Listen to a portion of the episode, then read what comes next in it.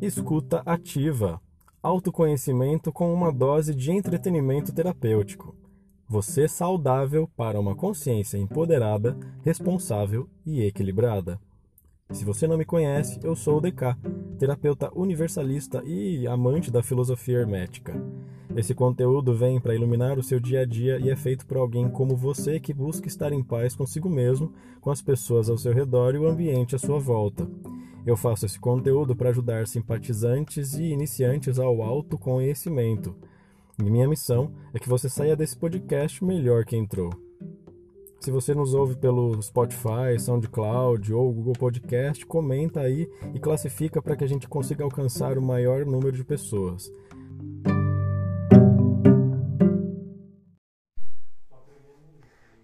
Yoga devocional com Rama Putra Das aqui no Escutativa de hoje.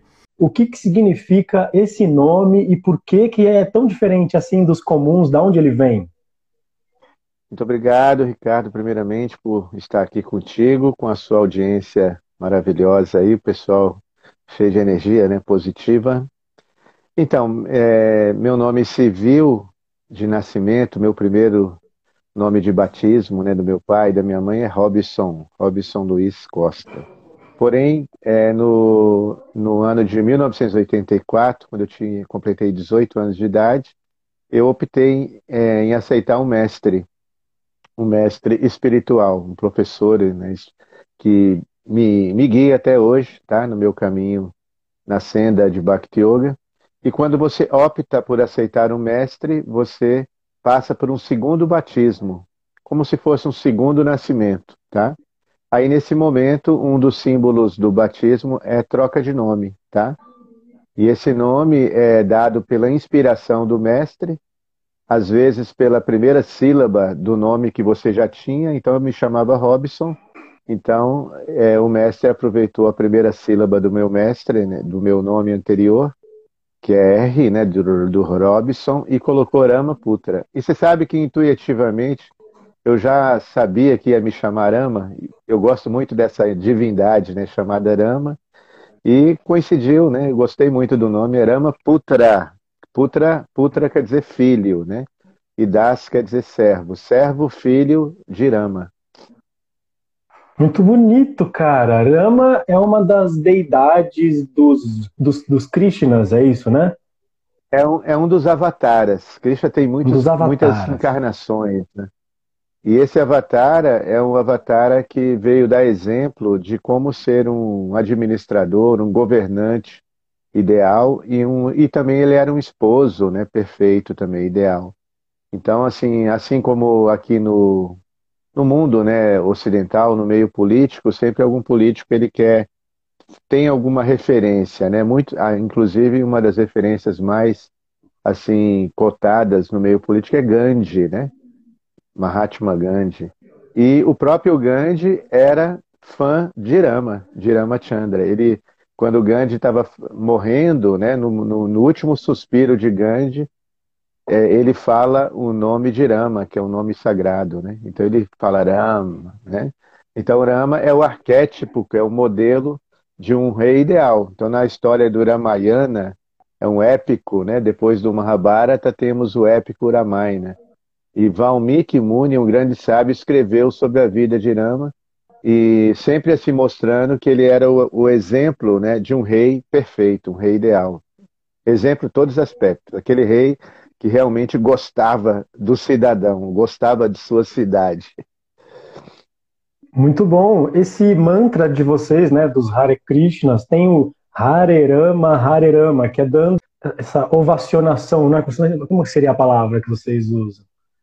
É uma, uma homenagem, né, uma reverência, um respeito a Rama, né, Rama Chandra, esse avatar, mas também é, esse Rama do Hare Rama, também se refere a Balarama, que é o irmão de Krishna.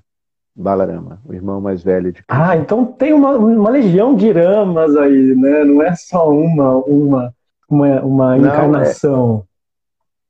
É... é... e os mestres falam, quando você canta Hare Krishna, Hare Rama, vou, dependendo da motivação, da devoção, né, da bhakti de cada um, você pode mentalizar esse Rama do Mahamantra como sendo Ramachandra, Rama, essa encarna, esse avatar da governança, mas também como Balarama, como irmão de Krishna, que é o pastorzinho Olha, de vacas.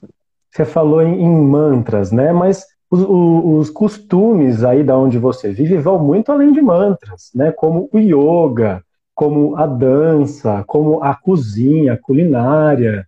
Né? Você hoje mora em uma fazenda Hare Krishna. Como que é essa vivência Sim. aí, você com, com os animais? Que eu já fui aí, eu sei que tem várias vaquinhas, que é um dos símbolos mais sagrados para vocês também. Fala pra gente como que é essa vivência. Então, eu moro aqui nessa comunidade, Nova Gokula. A palavra Gokula realmente faz referência à natureza, né? Gokula quer dizer a morada das vacas. Então aqui nós temos, chegamos a ter mais de 100 cabeças de vacas e boizinhos, né? Bezerros. E, e essas vacas são protegidas, né? Interessante que numa uma fazenda convencional, é, no Brasil, estatisticamente, uma, uma vaca vive quatro anos, ou dois anos, dependendo. Se ela não é produtiva, dois anos. Né? Na Argentina, parece que com um ano e meio já pode abater o animal. No Brasil, a lei é dois. Mas com os hormônios, né, com os, as, a alimentação artificial, eles matam até antes. Né? Mas aqui a gente tem a honra de dizer né, que os nossos bichinhos aqui, eles alcançam a longevidade máxima, que é 25 anos. Então os nossos animais, eles morrem de velhice mesmo, com a honra, né? Eles, eles com o respeito que eles devem ter. Então, por isso, para morar em Nova Gokula, um, do, um preceito fundamental para ser um morador da fazenda é adotar a dieta lacto-vegetariana ou vegana, tá? Então nós não comemos carne, nem peixe, nem ovos. E também eu trabalho aqui o meu um dos meus trabalhos aqui na fazenda é, é a proteção de pássaros, tá? Nós temos um um cadastro e com a Secretaria do Meio Ambiente. E essa homologação é de área de soltura. Então, os animais, principalmente é, pássaros, 80% é pássaros que são apreendidos é, por tráfico, pelo tráfico ou é, ilegalmente. Às vezes as pessoas querem ter como pet um pássaro ou animal silvestre. Isso é contra a lei. Aí, quando a polícia apreende esses bichos, eles têm de trazer para um CETAS, um centro de triagem do IBAMA, e depois vem para cá. Já chegou, teve um ano que eu soltei 10 mil pássaros. 10 mil passarinhos. Ou seja, a nossa função aqui desse projeto, de uma, de uma ONG que a gente tem, que chama Mater, Mater é, de Ação de Fauna, é repor o estoque da natureza. Tá? No, teve ano que no Brasil foi retirado da, da natureza quase 300 mil pássaros. Foi retirado da natureza. E muitos é, são, vão para fora do Brasil né, para ser comercializado ilegalmente. Às vezes um papagaio, né, é, filhotinho, é comercializado por 10 mil, chega até 100 mil reais, dependendo do tipo do, do bicho, né, tucano, arara, arara azul chegou a estar em extinção, né. Então aqui nós soltamos só os bichos do bioma local. E a nossa função é repor esse estoque que é retirado da natureza. É um trabalho que a gente não deveria estar fazendo, né?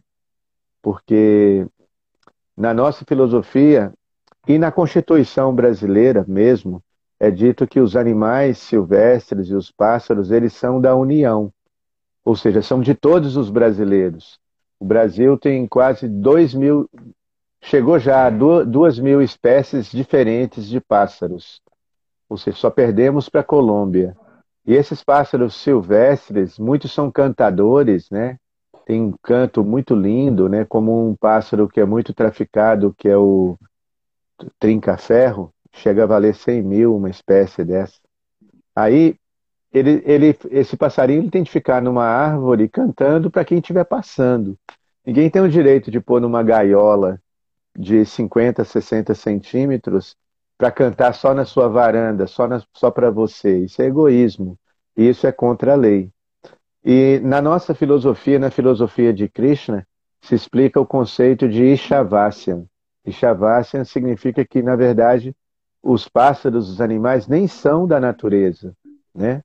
São de Deus, Deus que criou, né? Então, né, eles devem ser respeitados e deixados ali na natureza, e porque assim como nós temos o direito de ir e vir, imagine o direito de um pássaro que é voar. Imagine se você voasse, Ricardo.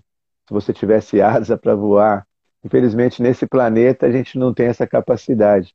Mas nos Vedas tem, descrevem planetas onde os seres podem voar, né?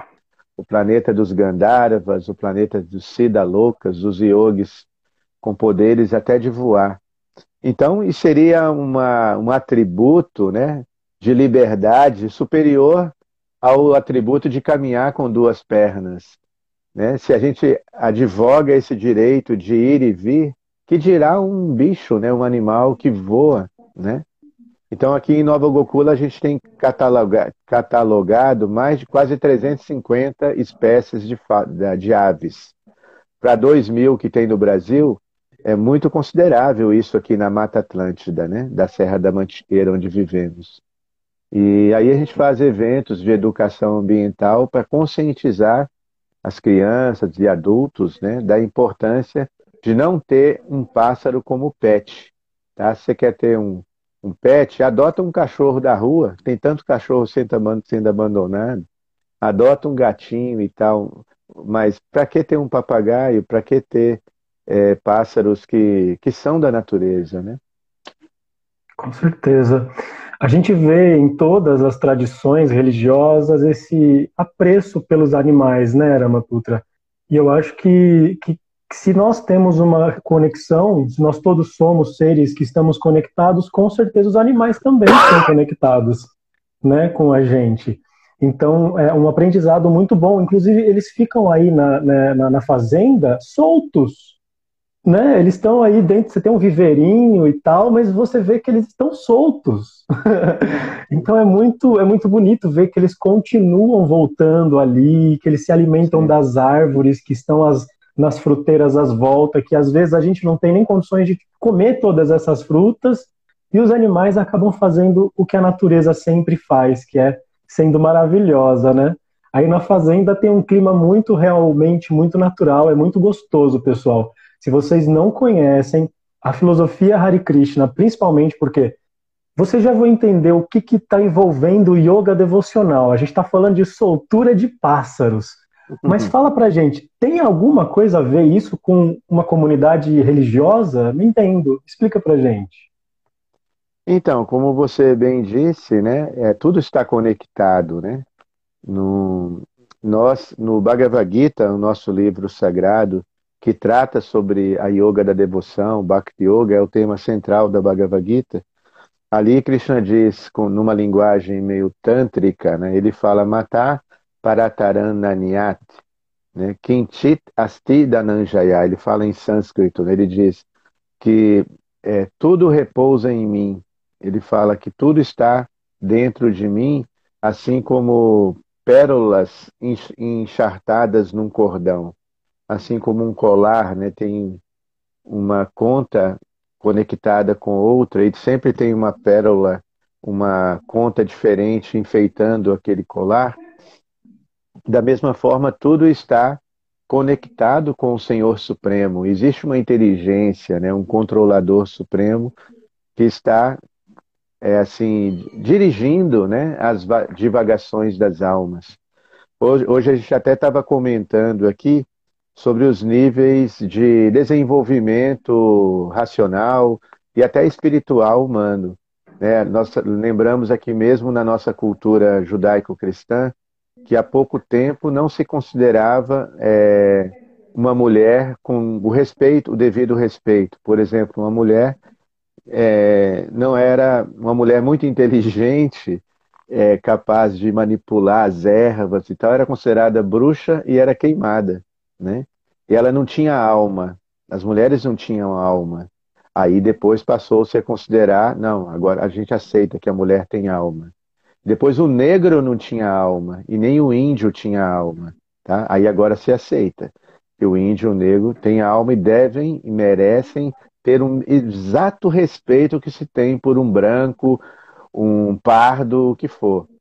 E agora, para sociedade dita humana evoluir mais, tem de passar a considerar que os animais também têm alma.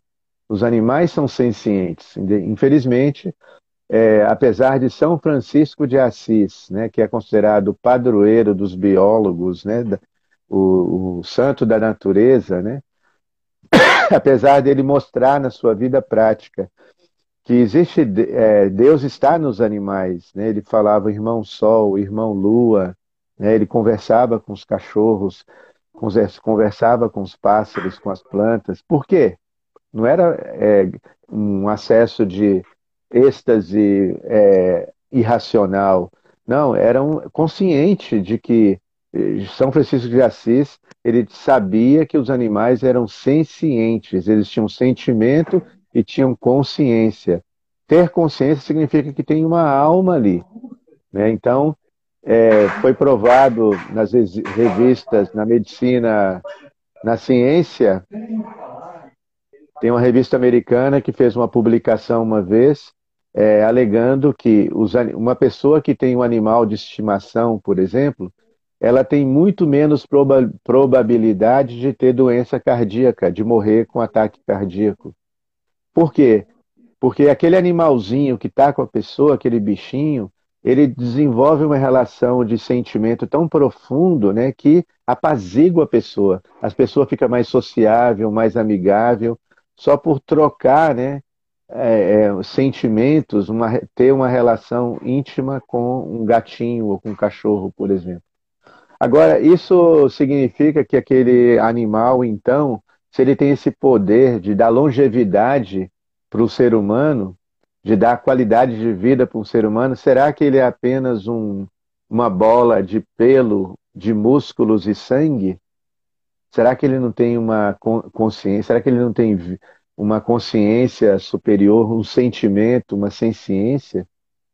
É ilógico, eu acho, pensar assim. Nossa, total.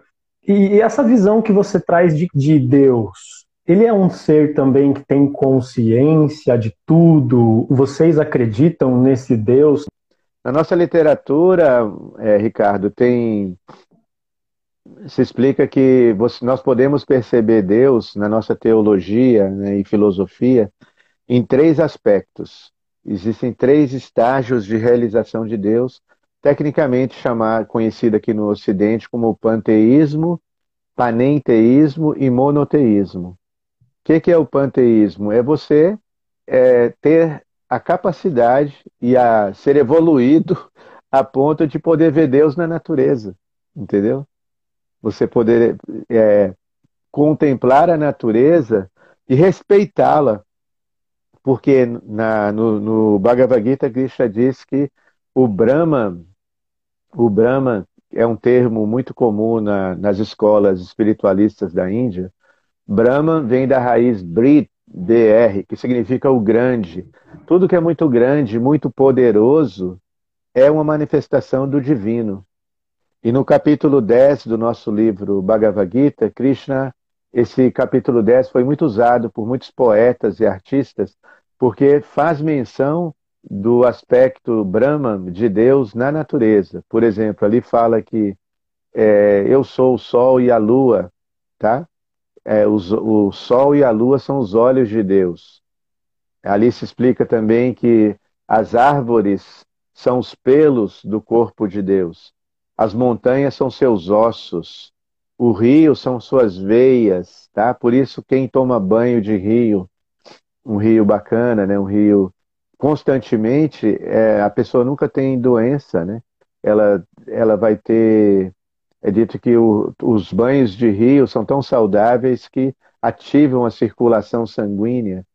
E esse poder do rio, né, de beneficiar a nossa saúde, de nos dar qualidade de vida, porque ele, ele, você, por isso a gente tem mantra, é muito interessante que na nossa tradição quando a gente vai entrar no nosso rio aqui, nós temos um rio também de água pura, você pode tomar a água do rio.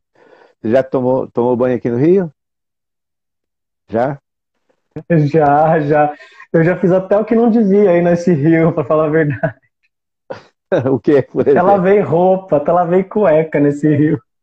Ah, tá. Aqui a gente, por exemplo, quando a gente vai tomar banho no rio, a gente não usa sabão, né, não usa shampoo, em respeito ao rio. E a gente canta um mantra antes de entrar.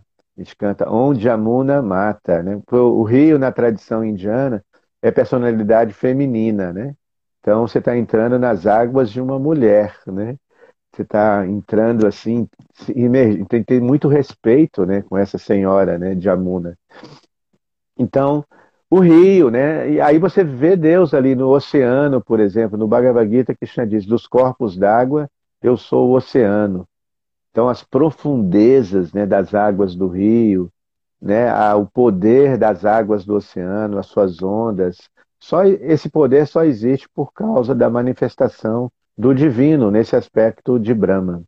Quando avançamos mais nessa compreensão do Brahma, que o próprio Brahma ou a natureza é descrita nos Vedas como sendo consciente, não é inconsciente também.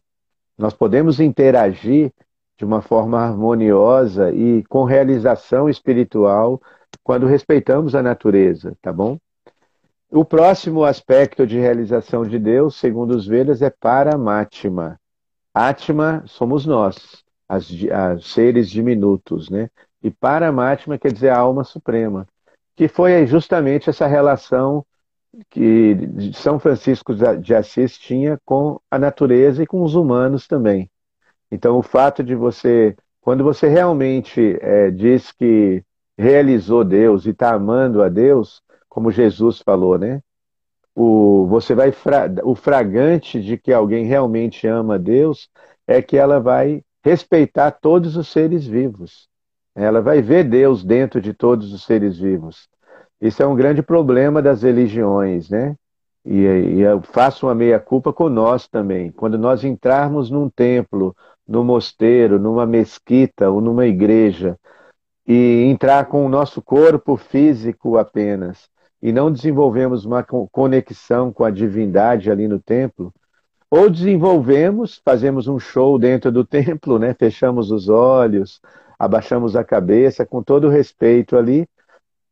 Só que quando a gente sai do templo e desrespeitamos os animais não humanos e, e desrespeitamos os humanos em nossa volta, principalmente quem está perto de nós, que nós são as nossas maiores vítimas, né? Se nós não respeitamos os seres vivos, esse, é, esse, é, essa show de espiritualidade dentro do templo não vale de nada. Não vale de nada. Isso é considerado, segundo os Vedas, uma fase inferior de devoção, de bhakti que é chamado de canista, um Hare Krishna, um devoto de Deus materialista, porque ele só vê a divindade, mas não respeita os outros seres vivos em sua volta. E, e respeitar é algo prático e profundo, né? Você tem de respeitar independente da pessoa ter uma opção sexual diferente da tua, né? Você tem de respeitar se a pessoa é negra, se a pessoa é branca, não importa, porque você pode ter discriminação com branquelo também, né? Você tem de ter respeito né, com os animais, não importa o tipo de animal, que você pode também desenvolver uma discriminação com certos animais. Ah, esse animal aqui é a vaca, eu adoro ele porque é da minha tradição. Mas aí eu tenho de chutar o cachorro, chutar o gato. Não, você tem de respeitar todos os seres que estiverem no seu entorno, porque Deus está em tudo. Isso é um sintoma de um devoto avançado, tá? De pelo menos o devoto que, que, que tem aquela devoção mista, porque nem é devoção pura ainda.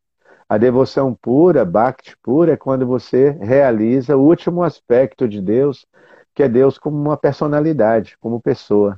Tá? Hoje eu estava vendo um exemplo, é mais ou menos assim: é, você vê um trem vindo em sua direção à noite, aí a gente pergunta, o mestre pode perguntar: o que você vê? a, a, a resposta geralmente vai ser: ah, eu vejo uma luz, né? O farol do trem iluminando tudo, tá? Mas quando o trem chega, está chegando mais perto, o, o, mestre pode perguntar: e agora, o que você vê? Ah, eu vejo um vagão atrás do outro, conectado com o outro, né? E, e vejo, é, a, já vejo cores diferentes, Mas quando o trem para e você entra dentro do trem, aí a, o mestre. E agora, o que você vê? Ah, eu vejo que tem muitas pessoas dentro do trem. Tem um maquinista, tem vida ali dentro, né? não é só luz, não é só energia. Então, essa é o, esse é o último aspecto de realização de Deus, é você conseguir ver Deus como uma personalidade e com um séquito, né? porque Deus nunca está sozinho, né? a gente tem de entender isso. Na, o nosso mestre Prabhupada, ele sempre falava que Krishna significa Krishna e suas energias. Então nós temos o nosso Krishna macho, masculino, mas tem o nosso Deus feminino também, que é Radha. Quando a gente fala Hare Krishna, Hare é o aspecto feminino de Deus. Então, é assim, pode chocar um pouco para na tradição nossa aqui do cristianismo, né, que é, sempre observamos a figura de um Deus masculino, muitas vezes com uma barba branca e um livro preto na mão, é, julgando, né, colocando algumas pessoas no inferno eterno, e, e absorvendo outras, né, que são sal, salvas por aceitá-lo. Mas o fato de aceitarmos Deus como Urada, como a sua energia feminina, que é o símbolo máximo de Bhakti, isso torna Krishna muito pacífico, um Krishna muito bondoso conosco. Então, Krishna, ele é, outorga suas bênçãos aos seus devotos e ele tem uma linguagem muito inclusivista no Bhagavad Gita, aceitando todos os tipos de espiritualistas, porque ele não é um Deus juiz, ele é um Deus amoroso, né, fraterno, que está sempre nos acolhendo, né? E na medida que a gente se volta para ele, ele vai se recompensando a nossa devoção. Então, esses três aspectos, né? Deus como luz, Deus com seu aspecto localizado, a onipresença, Deus como Paramatma, dentro de todos os seres, inclusive animais, e no seu, o seu último aspecto como pessoa. Porque Bhakti, a devoção, não seria possível existir sem uma relação pessoal com Deus. Então, Bhakti implica em três uhum. coisas. Você, a pessoa, tá? Que é o, o, o repositório, né? aquele que tem a, a devoção, a devoção em si e quem vai ser devotado, né? o devotado, entendeu? Então tem o devoto, a devoção e o, o objeto da devoção, né? que nós chamamos de Krishna. Tá bom, mas tá tudo muito bonito, tá tudo muito legal, Agora eu quero saber quando é que existe o mal para vocês? Existe um, um, lugar onde as pessoas vão ficar é, é, ali no mármore queimando, como a gente pensa? Tem também, tem vários tipos de inferno na nossa literatura, né? Os, os Vedas explicam que existem mundos, é, um mundo espiritual, tá?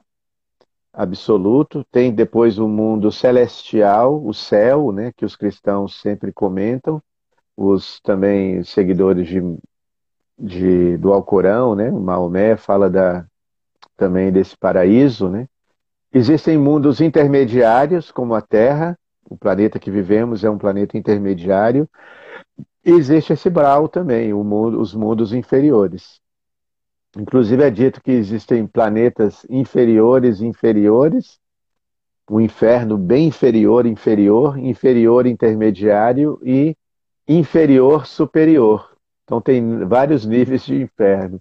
Dependendo da situação, ele é, a temperatura aumenta ali, tá? E só que a diferença é que assim não é eterno, né? A pessoa Todos esses mundos são escolas, tá?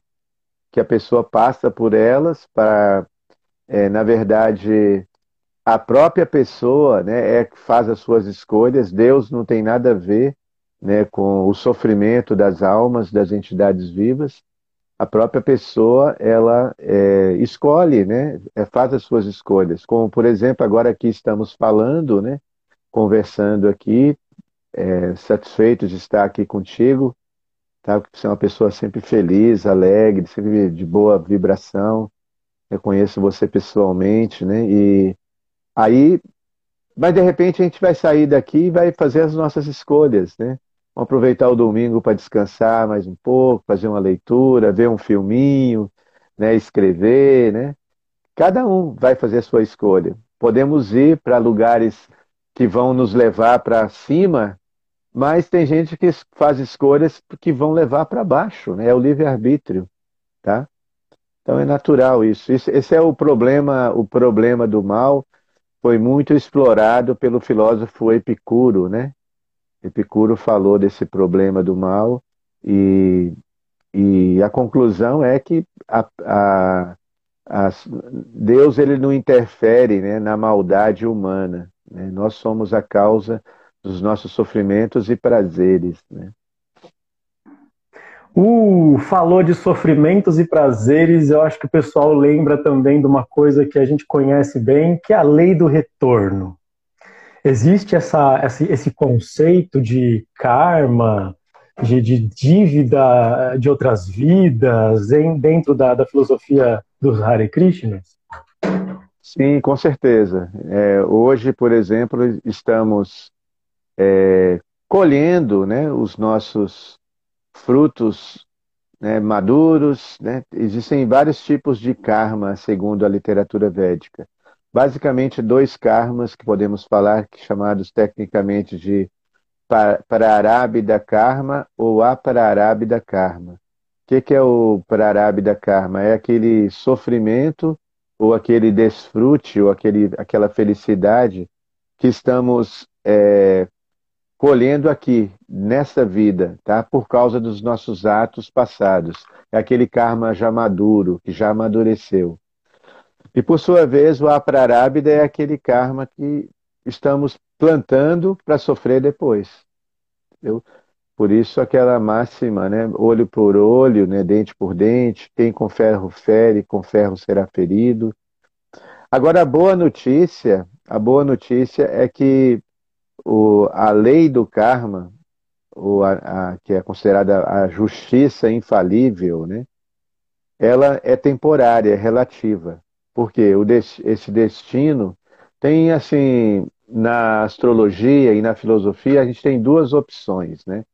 Primeiro é entender que o destino já está escrito nas linhas das nossas mãos. Né? Inclusive, é possível os astrólogos é, quando a criança nasce, você pode chamar um astrólogo e ele lê a, a, carta astrológica da criança, marcando exatamente o horário que ela nasceu. E pela leitura das mãos e a leitura da carta astrológica, é possível ver o destino da pessoa, até a tendência vocacional. Qual será a profissão dessa pessoa? Isso é legal porque é uma pedagogia, né? isso ajuda os pais a educarem os filhos respeitando a natureza dele. Não existe essa coisa de que ah, o filho de peixe, peixinho é. Ah, o, o, os filhos muito, agora não tem mais essa de seguir a profissão do pai. Né? Quando aconteceu a revolução da educação, justamente com a revolução industrial, então não mais os filhos tiveram de sair de casa, né? E os pais, junto com os pais, para trabalhar na indústria de manufaturas. E aí essa herança de profissões foi se perdendo, né? E então aí, mas sempre teve na tradição védica esse recurso, né, de observar na, na as tendências, né, de uma criança até na carta astrológica dela. E agora, se você vê na sua carta astrológica uma tendência muito ruim, às vezes, por exemplo, tem casos de o casal, né, ele é muito comum também na tradição védica, quando dois jovens passam a se conhecer, né?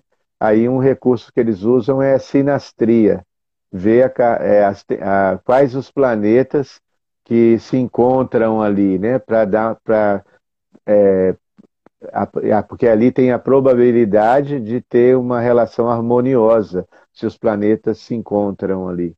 Então tem até uma quantidade, mais ou menos 20 planetas para dar certo a relação. Se tivesse poucos planetas se encontrando, a possibilidade de dar errado é muito grande, né? E só que mesmo assim, mesmo assim, é, sabe-se de que de uma, de uma, outra situação que o destino nós podemos mudar ele, tá? Com determinação, com entusiasmo, com força de vontade, você muda o seu destino. O destino não é pré-determinado. Então tá ali tudo escrito na linha da mão. Você, inclusive o nosso mestre Prabhupada, ele chegava a dizer que quando você vier num templo, quando você visita um templo de Krishna, os templos de Krishna são muito alegres, né? Porque nos rituais tem muito canto, tem muita dança, tem dança. Hoje fizemos aqui na fazenda uma dança circular, foi muito gostoso, muito lindo, muito alegre, sabe? E as pessoas que não estão tocando algum instrumento, elas podem usar suas mãos como instrumento e bater palmas.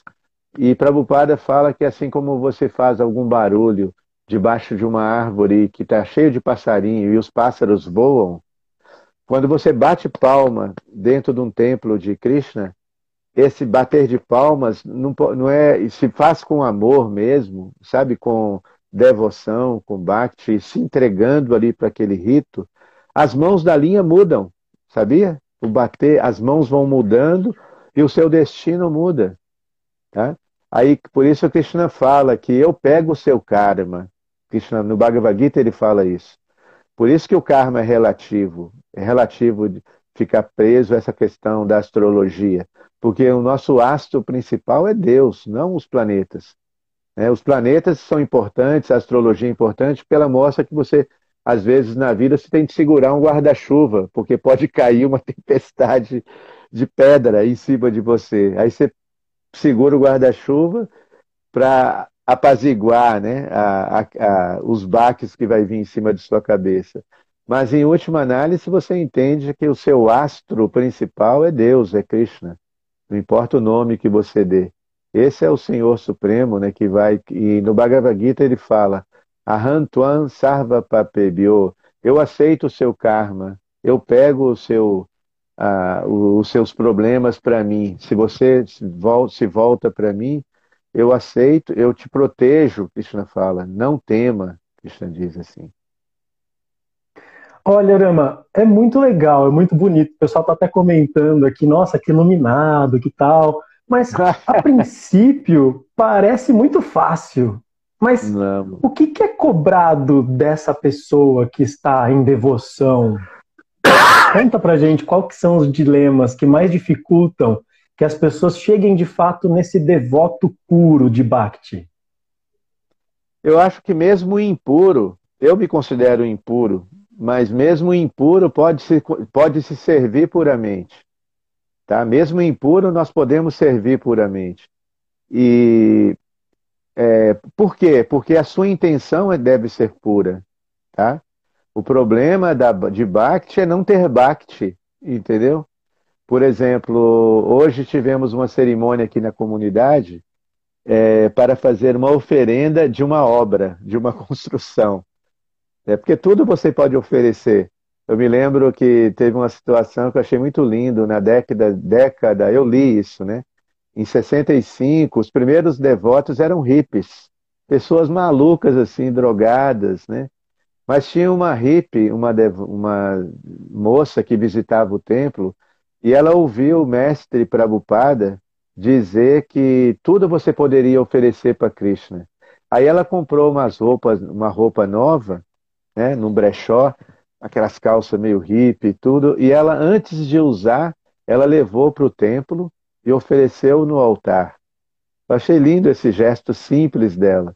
Antes de usar a roupa, ela ofereceu. Aqui em Nova Gokula também nós fizemos uma obra, era uma cozinha muito precária. E agora nós ficamos dois anos pedindo doações e dando nosso trabalho, nosso serviço com engenheiros, todo mundo voluntário, né, arquitetos. Aí construímos uma bela cozinha de 140 metros, com dois andares.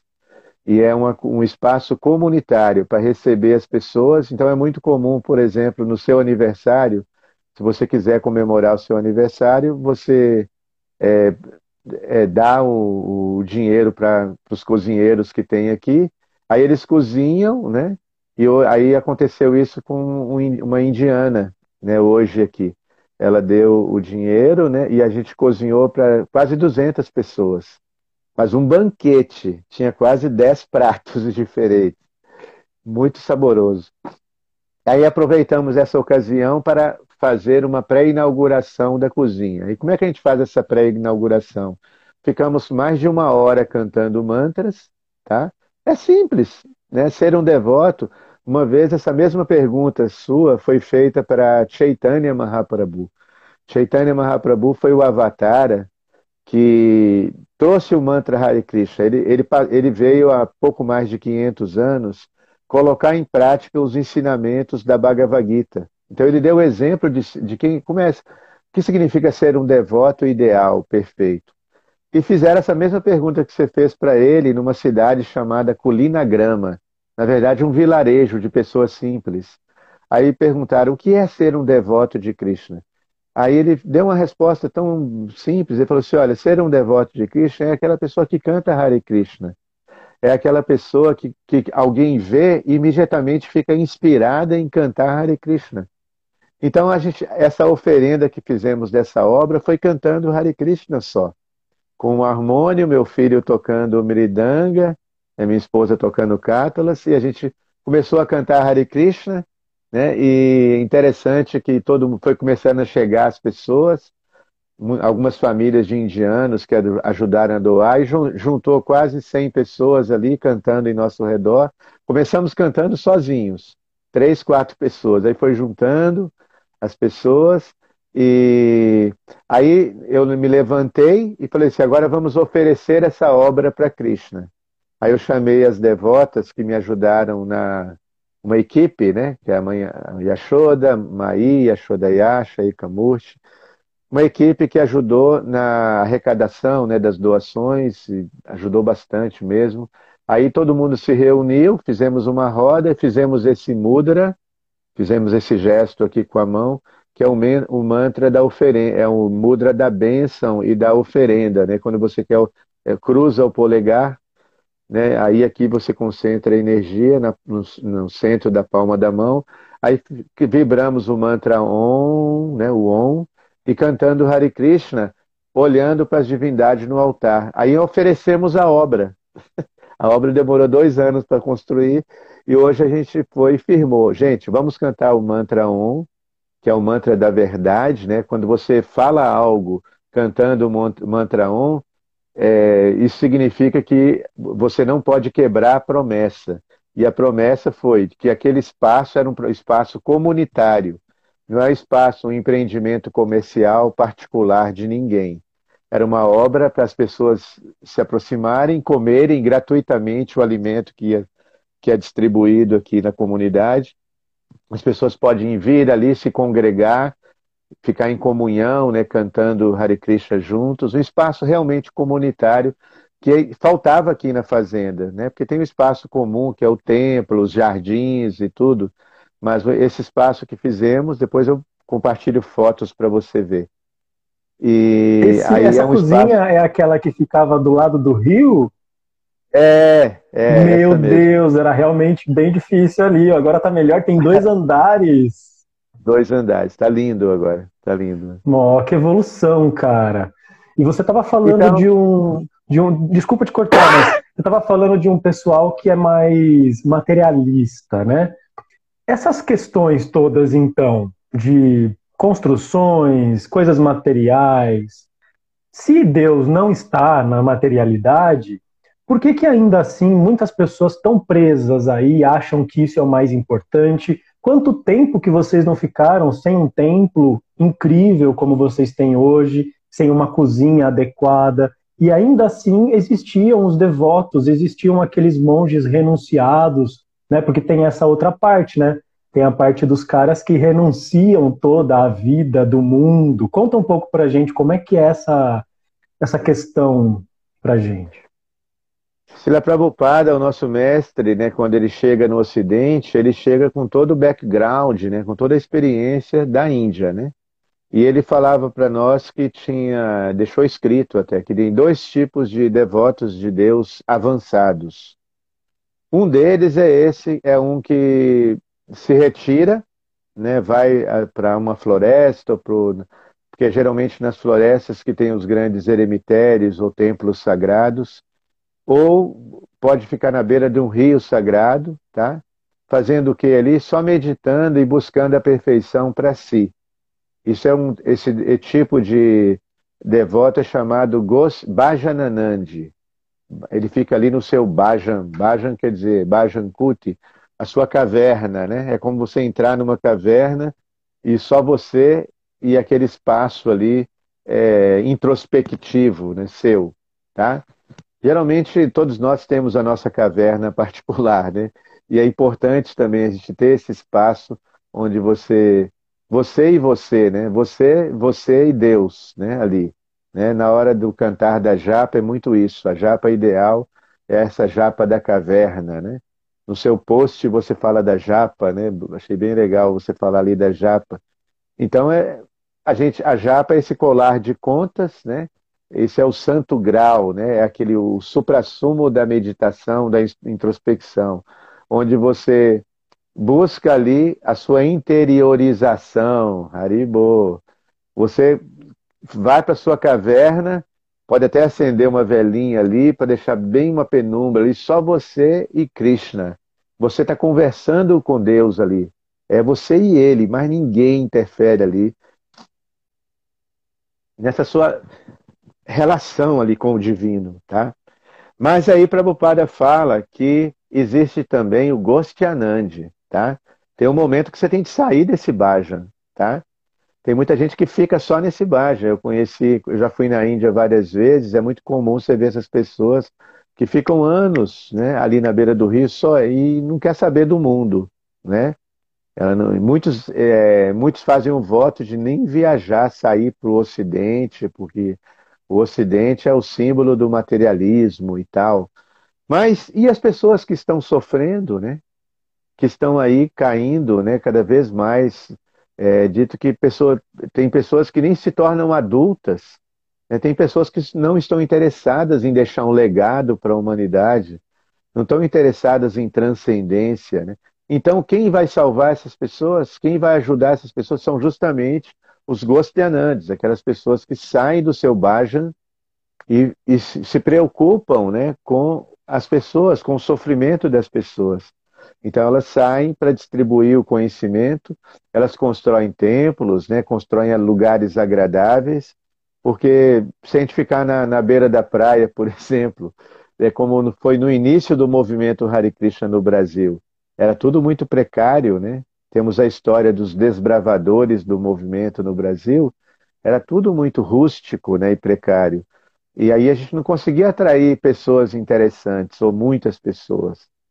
Inclusive, no Bhagavad Gita, Krishna fala que a gente tem de dar atenção para as pessoas formadoras de opinião, como você, né? temos de dar atenção para pessoas inteligentes, porque elas são multiplicadoras. Né? Porque essas pessoas que formam opinião, é, se a gente direciona né, os, as pessoas, as pessoas é, inteligentes corretamente, o que, é que vai acontecer? Elas vão influenciar muitas e muitas pessoas. Eu vi no seu canal, você tem quase 5 é, mil pessoas, né? Que você tem quase ali, não é?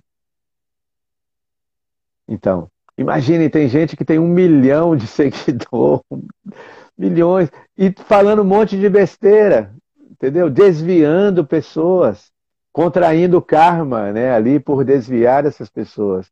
Por isso no Bhagavad Gita Krishna fala Jajat Acharati Shrestas. Ah, os homens comuns seguem grandes homens. Não importa qual seja as ações ou o comportamento dessas pessoas, elas são seguidos. Elas são seguidas, né? Então, por que não utilizar né, a, o avanço material da tecnologia, a sofisticação? Por que não, é, como na cultura grega, né, falava-se da beleza, né, o, o amor era sempre associado à beleza. No banquete de Platão, né, Platão, ele, ele na República né, de Platão, quando Sócrates vai falar, dá a sua opinião sobre o amor naquele banquete, ele fala o, é, a, a, o amor está na beleza. E a beleza maior é a sabedoria. Então ele vai além do eros, né? do, do erotismo, né? Da, do, do, amor, do, do amor carnal. Não, a beleza está na sabedoria. E é sábio aquele que vive o conhecimento, que pratica o conhecimento. Né? E não só pratica o conhecimento, mas espalha o conhecimento. Ele não está satisfeito em buscar o conhecimento para si, mas ele espalha e usa toda a tecnologia, todo o avanço material possível. Como agora aqui a gente tentou fazer um espaço muito belo, a obra gastou, era uma obra para gastar um milhão, nós gastamos 250 mil e 80% do material que gastamos aqui foi material reutilizado.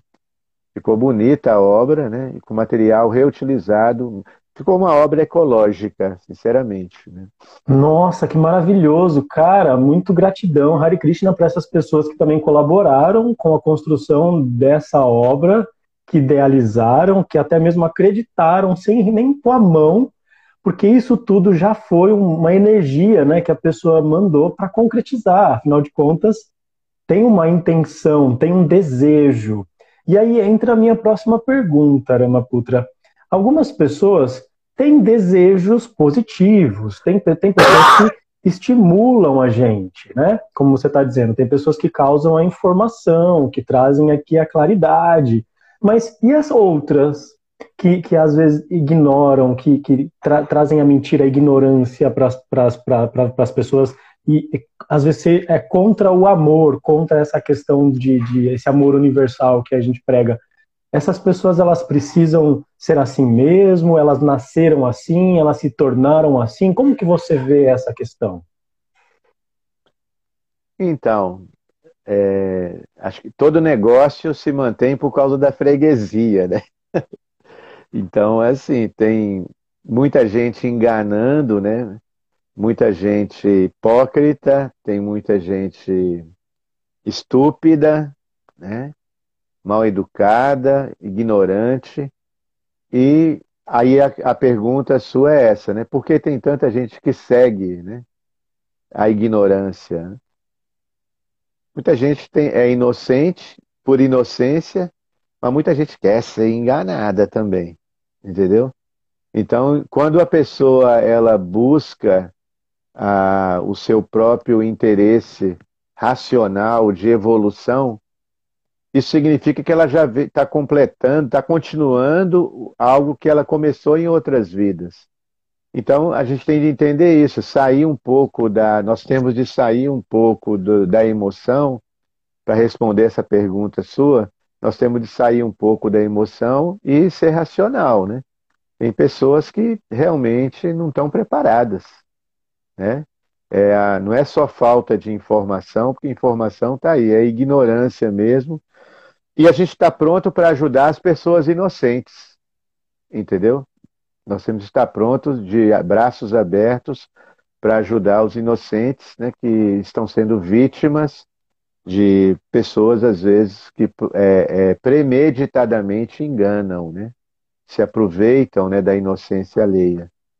Agora, é um fato que no, no Bhagavad Gita, Krishna diz que somente aquelas pessoas é, piedosas, né, bondosas, que conseguiram erradicar, né, acabar com toda a maldade né, de outras vidas, então pessoas que já vêm cultivando a bondade, a virtude, né, aí ela consegue nessa vida ter determinação, entusiasmo e determinação para a vida espiritual, para o, o autoconhecimento.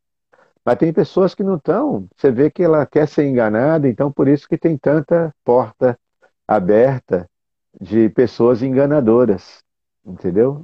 E o negócio se mantém porque tem freguesia, infelizmente. É, eu tô vendo aqui que temos algumas pessoas ainda aqui, então temos uma freguesia legal. então, se vocês estão gostando, gente, gratidão pela participação. Eu creio que a escuta, escutativa, que é esse podcast, onde a gente traz vários convidados aqui todas as semanas, vocês tenham conhecimento do que o Ramaputra tem para trazer sobre o yoga devocional, por exemplo. Vocês com certeza já viram falar de muitos desses conceitos que passaram aqui, e por conta da rede integrativa estar tá se empenhando em trazer esse tipo de convidado, que vocês conseguem ter uma visão muito mais ampla dessas coisas que não estão próximas. Mas se você é de São Paulo ou região, pode ir lá visitar o Nova Gokula, que é essa fazenda Hare Krishna em Pindamonhangaba. Então fica o convite para vocês para conhecer esse lugar maravilhoso, energia ótima, tem uma programação, vocês podem saber mais informações entrando em contato aqui, ó, clica aqui, ó, e já segue o Rama Putra, fala lá com ele, é um cara super gente boa, como vocês podem ver aqui, e vocês vão se encontrar, tomar um café, lá tem restaurantes, tem lugar para fazer yoga, tem árvores frutíferas, tem animais, tem pássaros, é bem gostoso. Rama, gratidão mais uma vez por participar aqui do nosso encontro escutativa da Rede Integrativa. Muito obrigado, viu, querido? Eu que agradeço. Espero que você. É, a gente já estava conversando de você receber a Simone Veltri, né? Que vai dar um curso de Ayurveda aqui. Seria muito legal você bater esse papo com ela também, porque vai ter Sim. esse curso dela no mês que vem sobre a medicina, a introdução à medicina, né? Alternativa do Ayurveda, que é uma das ciências da nossa tradição. Exatamente. Muito obrigado. Tá? Maravilhoso. Vamos saber mais informações com essa nova convidada. Vou falar com ela ainda. Não conheço ela, mas já a indicação do Rama está dentro. Então, obrigado, Rama. Até a próxima.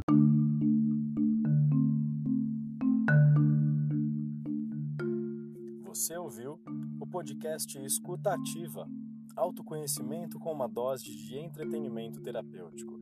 Esteja agora saudável, viabilizando uma consciência empoderada, responsável e equilibrada.